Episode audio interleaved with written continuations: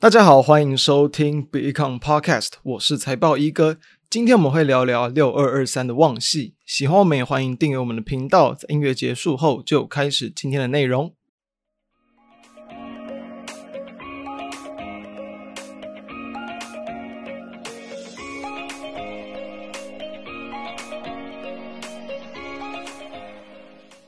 我们录制时间哦，八月十号就是台股跌破季线的这个时间点，所以说这个在上市类股除了油电燃气以外啊，这个几乎是全面的下跌。那上柜类股则是全面下跌。所以说呢，我认为在这个阶段，那当然大家一定要提高风险意识。但是在这种呃风险意识提高的一个情况之下，我发现到说，其实近期有很多的一些，因为刚好就是在今天嘛，就是最后一天，这个七月营收要公布完毕。还有说，在这个大约在一周之内哦，这个全部的这个上市柜企业的第二季财报也都要公布完毕。所以说，其实在最近就是密集的这种呃业绩公布期。那当然，业绩表现不错的公司，其实都蛮有机会在公布隔天表现不错。那当然，因为在这样的一个比较偏空下跌的环境之下，大部分个股它就算有利多反应哦，就是隔天可能往上开高啊攻击，但还是难免就是可能是涨幅收敛，甚至就是开高走低被整个盘带下来。所以我会认为说。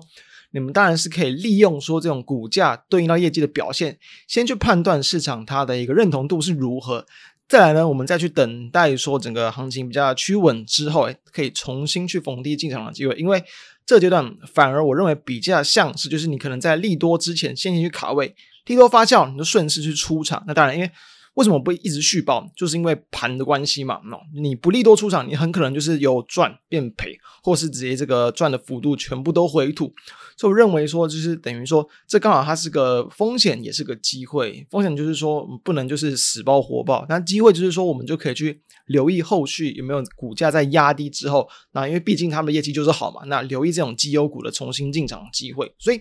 今天我们就看六二三三旺系，是因为说它就是其中一档，在这个七月份的营收是创新高，然后同时呢，股价也是正向的反应。那但是因为说，比如说它是在八月八号嘛，八号公布七月营收哦，是年增啊大约十点五趴，月增大约六点八趴，就是小幅度的成长，呃，就是一个很稳健成长的公司。那营营毕竟营收是创下历史的单月新高，所以隔天就往上开高，那可惜就收了一点上影线。因为盘还是在一个比较偏向在修正的阶段，所以说再到了隔天，就我们录制时间八月十号哦，就是直接去往下下跌了超过五趴，就是因为整个大环境的这个影响。所以我认为说，就是短线它会受到盘面的震荡影响，但是在这个中线上，我认为说这反而是一个可以去逢低留意的这个机会。为何？这个地方我认为可以先去从在呃不同的这个类股，应该是说同个类股啊，不同的个股之间，我们去留意它的一个这个相对的这个比较。因为说其实以旺系来看，它是属于这种呃做探针卡的嘛，所以。探针感，它当然就是会跟着整个半导体的景气去做联动。毕竟目前半导体的景气整体还是处于比较复苏的阶段，因此，其实我这边去发现到，其实普遍的这个同业来说，其实目前的一个营收的状况并不是那么的强。比如说，就是以同业，比如说六五一零的精测去观察，精测的上半年的营收是年减哦，大约三成。另外就是比较能够去切入到 AI 应用的这个六五一五的这个颖威，诶，年增大约九趴，就算表现还不错。旺矽的话也是年增大约五点三八，表现其实也不差。所以单纯这样的比较，其实旺矽就是一个可以可以考虑的选择。那这针对在短线的营运部分，其实像是这个旺矽的话，它其实在七月份的营收，刚刚谈到，毕竟是创新高，所以呢，一定是月月增是正成长。相对其他两间同业，比如说金测，它的这个是几乎是持平，小幅度的月减大约零点三趴。这个颖威的话，则是月减大约三成，等于说哦，因为这种短线的一个营运的变动影响，其实旺矽它是表现最为强劲，也因此它就能够去顺利的去反映到它的营运的这个状况。好，那在这个之前呢，我们要先知道，其实旺矽我们刚谈到，它是一间稳健成长的公司。就是因为它的这个产品比重算是比较多元，包含说大家探针卡不是只完全切入到半导体啊，当然包含像是在呃比如说光电哦 LED 相关的，甚至像是一些这种国防这个应用，它都是有切入到。所以我们也知道嘛，先前我们有呃谈过几次国防，在目前整个很多国家都是针对说可能未来几年啊这种国防的支出会持续增加的一个背景前提之下。这个也是维持它的一个这个可能营运的动能之一。其实它在第二季的营收就已经创下单季的这个新高，所以我们这时候就可以想，如果说一档公司它的一个营运是创下近期的新高，未来能不能继续创高才是重点。所以它的环境条件是这样，就是因为目前啦，就是因为嗯，我们都知道啊，就是 AI 的需求越来越强，所以说对于这种高阶晶片，然后呢更高阶的一些测试，它的需求一定增加。探针卡就是说，在这个晶圆，然后跟这种可能测试界面、测试板啊，它是需要中间的这个媒介，所以当然一定会随着成长。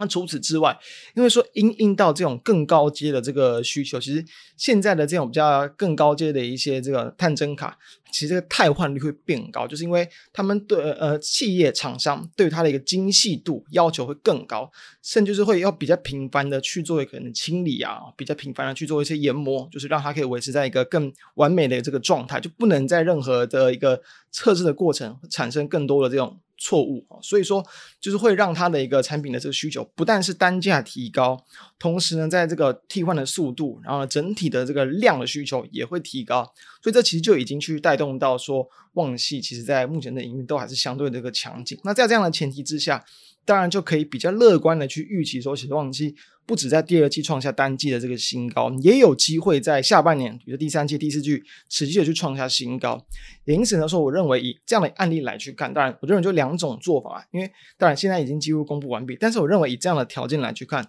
下个月或下下个月，其实大家都还是可以用类似的方法去留意一些，比如说有机会的一些个股。所以说，这样前提之下，它旺季其实在营收公布前就已经是这个在一个多头的阶段，然后回撤到月线整理。单纯就技术面，它其实就是我认为是一个还不错的一个多头整理的一个形态。那假设你是预期说，哎，第三季营收有机会继续创下季新高，你当然是可以去有部分的期待，就期待说有没有机会营收再去呃有一些利多这个出现。这是我认为就在最近这一段时间尤其啊，尤其是很多的一些像电子业、消费性电子。刚好就是在下半年比较偏向在进入旺季的阶段，我认为就是一个可以留意的这个方向。所以你再去对比到，比如说我们刚谈到像是金策哦，像是这个影威，其他的股价都是已经，比如说在短期大约一个多一两个多月以来是比较偏空修正。所以单纯从一个强弱势比较，其实在这个旺季它就是相对强很多。那从这样，不管是从短期的基本面，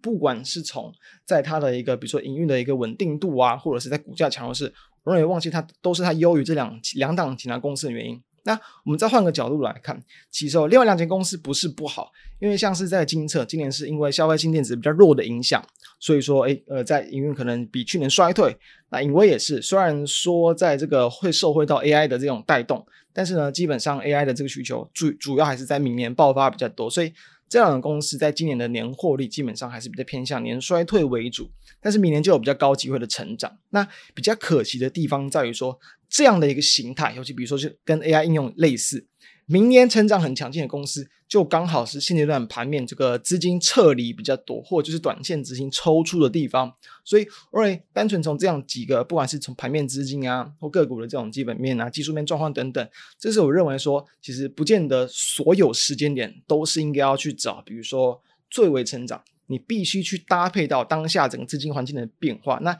因此我认为就可以去这样来比较说，挑选说，其实旺季它就是我认为至少在近期啊，它是相对能够比较更为抗跌、更为强势，然后同时也有更多的一些操作机会的这个标的。所以说，在我觉得目前这样子的一个盘面的环境还没有去结束之前，我认为其实这类型的标的都有机会去成为比较资金避风港的概念。那短期其实主股价有再去修正，我认为都会是比较好的机会，甚至会在比如说未来几次的一个营运业绩公布之前，形成一些不错的买进点，这是提供给大家参考的方向。那相关的资料也都会放在我们的这个 PE 康的这个网站跟 FB 上，欢迎大家都可以去浏览。以上就是分享给各位的内容，我们下周再见，大家拜拜。